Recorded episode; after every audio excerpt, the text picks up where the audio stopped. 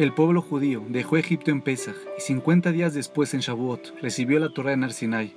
Hoy en día, al revivir esa experiencia en el Sinai, observamos una mitzvah especial llamada Contar el Homer, en la que realmente contamos en voz alta cada uno de esos días, comenzando en la segunda noche de Pesach. Nos dice Rabshraga Simons, contar en anticipación a un evento es bastante entendible. En algún momento, probablemente todos dijimos algo como esto. La abuela viene en una semana y media, o mi cumpleaños es en 15 días. Pero hay una diferencia sutil. El método usual es contar de manera regresiva hacia el gran día, mientras que en el caso del Homer contamos hacia adelante, desde 1 hasta 50. ¿Por qué la diferencia? Para entender, primero necesitamos responder una pregunta aún más básica. ¿Por qué Dios esperó 50 días después de que los judíos dejaron Egipto para entregar la Torah?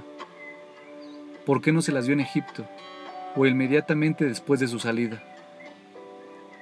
La respuesta es que los judíos todavía no estaban equipados espiritualmente para recibir la Torah. Por más de 200 años, habían vivido en Egipto. A pesar de no contar con la participación directa del pueblo judío, las influencias de ese país influenciaron en ellos. El Zohar dice que en Egipto los judíos habían descendido hasta el nivel 49 de impureza espiritual. Dios no podía dar la Torah en ese momento. Los judíos primero necesitaban crecer, porque de otra manera ellos hubieran desperdiciado la oportunidad. La impactante aventura del Éxodo, diez plagas milagrosas y la partición del mar puso a los judíos en libertad física. Sin embargo, los milagros de Egipto solo fueron un impulso hacia las posibilidades espirituales que aguardaban en el futuro. Una experiencia única, por más poderosa que sea, no cambia permanentemente la actitud de una persona.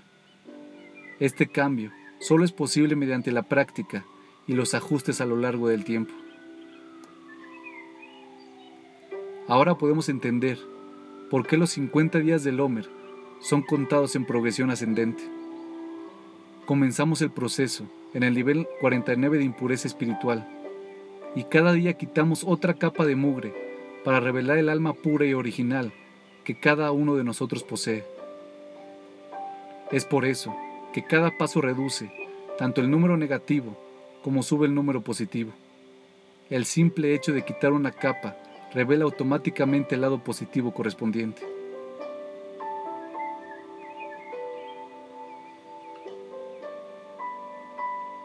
Los ajamim nos dicen que los días de la cuenta del Homer son los más propicios para lograr estos niveles espirituales.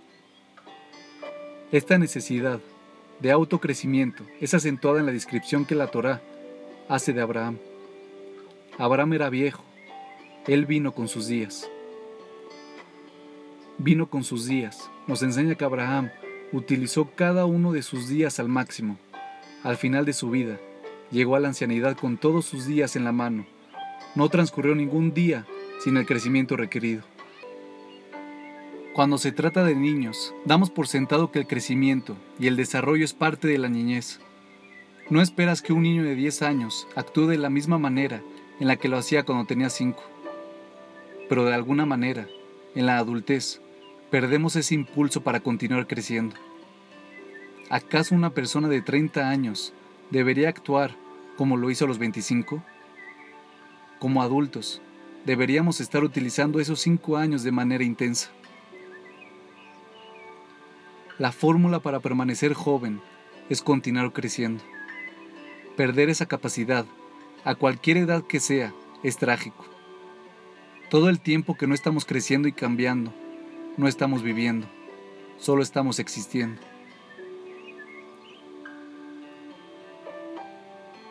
Un impedimento importante para el crecimiento es el sentimiento de estar siendo abrumado por la magnitud de la tarea.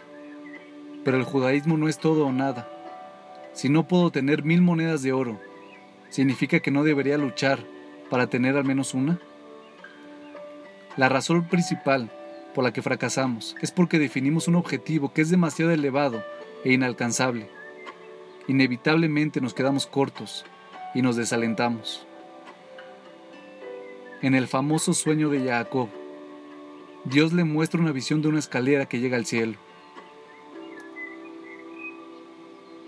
El crecimiento espiritual, al igual que subir una escalera, debe ocurrir de un escalón por vez. Si designamos objetivos pequeños y graduales, seremos alentados por el éxito periódico. Para hacer el plan a prueba de tontos, haz de tu objetivo inicial algo que sabes que puedes lograr. Saborear el éxito estimulará la seguridad en ti mismo y la determinación, y puedes utilizar esta energía para buscar objetivos más altos. Recuerda, la más larga travesía comienza con un solo paso, y lo que es alcanzado de a poco perdura. Cuenta la historia que el rabino Israel Salanter se propuso devolver una ciudad entera a la observancia de la Torá. Organizó una clase semanal y comenzó diciéndoles, si tienen que trabajar en Shabbat, al menos traten de minimizar la violación.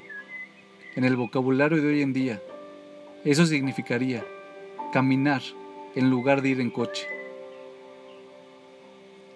Con este enfoque, el rabino Salanter logró, en unos pocos años, que la comunidad respetara Shabbat completamente, un paso a la vez. Disfruta de las veces en las que alcanzas tu objetivo y utiliza ese disfrute como motivación para seguir mejorando. No te castigues si no logras el éxito siempre. Ningún ser humano es perfecto. Es inevitable que tengamos tropezones. Lo importante es que avancemos en la dirección correcta. El rey Shelomó nos dice, el tzadik cae siete veces y se levanta. La definición de un tzadik no es alguien que nunca se equivoca, sino alguien que por más que cae, no se da por vencido. Él lo intenta de nuevo y no pierde la esperanza. Un principio importante para recordar es que no estás compitiendo con nadie más que contigo mismo. La sociedad secular nos ha acostumbrado a competir con los demás, ya sea en los negocios o en una cancha de fútbol. Por supuesto, la competencia saludable es buena, pero la vida no es una carrera para derrotar al otro. La vida es solo una carrera para conquistarte a ti mismo. Mientras ascendemos en la escalera, es más importante la dirección en la que vamos que el peldaño en el que estamos.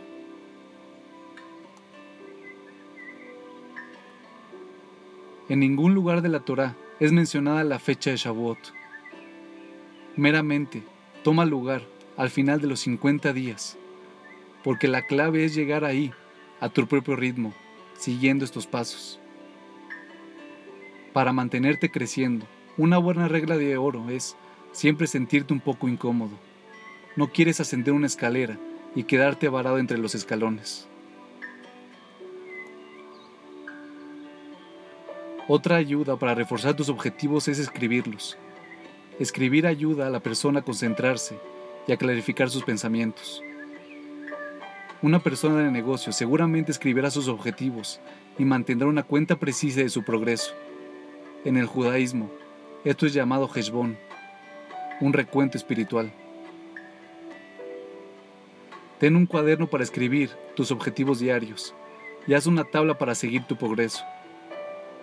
Pon en un lugar visible, como en tu agenda o en el refrigerador, y luego revisa tus objetivos, leyéndolos en voz alta. La Torá, al describir el Homer, nos dice, cuenta para ti, porque cada persona tiene que hacerlo para sí misma, diciéndolo en voz alta. Al igual que con todo, la clave es la consistencia. Elige un momento conveniente y comprométete a trabajar en esto al menos 15 minutos al día. No pospongas el estudio para después, para cuando se hace tarde y ya estés demasiado cansado. Dite a ti mismo que dedicarás 15 minutos y nada te va a detener. Cierra tu puerta, apaga tu celular y tu computadora. Idealmente, al final del proceso del Homer, habrás vivido una travesía de crecimiento personal y estarás listo para recibir la Torah. La festividad para la que estamos trabajando es llamada Shavuot, lo que significa semanas. El nombre mismo nos dice que sin las semanas de preparación de antemano, no hay Shavuot. Por lo que no solo cuentes el Homer, haz que el Homer cuente.